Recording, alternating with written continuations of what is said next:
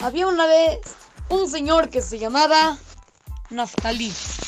Naftali era un señor que vendía pintura en la esquina de entre una avenida y una calle.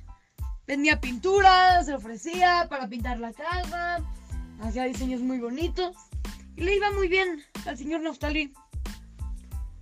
Pero ocurrió que el señor Pancho, así se llamaba, él hizo también una tienda de pintura justamente enfrente de la del señor Naftali. El señor Naftali se enojó, me está quitando mi negocio. Y fue a hablar con Pancho y le dijo, oye Pancho, no es justo. O sea, tú pones una tienda de pintura justamente enfrente de mi tienda de pintura. Me vas a quitar a todos los clientes. Y el, señor Pancho no le hacía caso, decía que no, que no tenía nada de malo, que él puede hacer lo que quiera. Entonces Naftali fue con un jajam para que le ayude a ver qué es lo que va a hacer. El jajam le preguntó a Naftali, ¿has visto cómo toman agua los caballos? Dijo Naftali, no, ¿cómo jajam? Dice, toman de manera muy rara.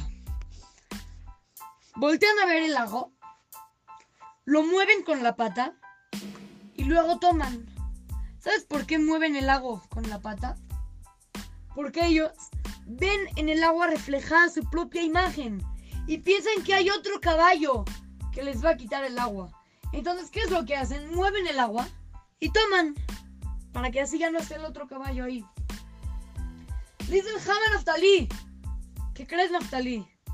Que tú estás cometiendo el mismo error de los caballos. Que piensas de que hay otra persona que te va a quitar tu dinero.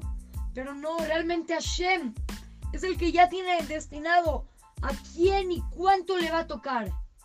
Así que no importa, aunque abran 10.000 tiendas de pintura enfrente, igual te va a tocar lo mismo que te va a tocar, aunque no haya ni una tienda aparte de la tuya.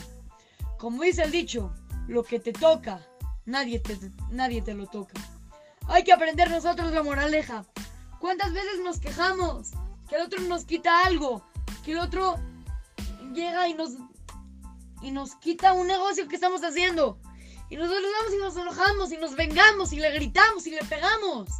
Pero tranquilo, no hay que cometer el error de los caballos. Hay que saber que Hashem ya tiene destinado la parnasada, el dinero que le va a tocar a cada persona. Ni un centavo más, ni un centavo menos. Así es que, lo saluda su querido amigo Shimon Romano para Tratugo Kids, Talmud Torah, Montes en ahí.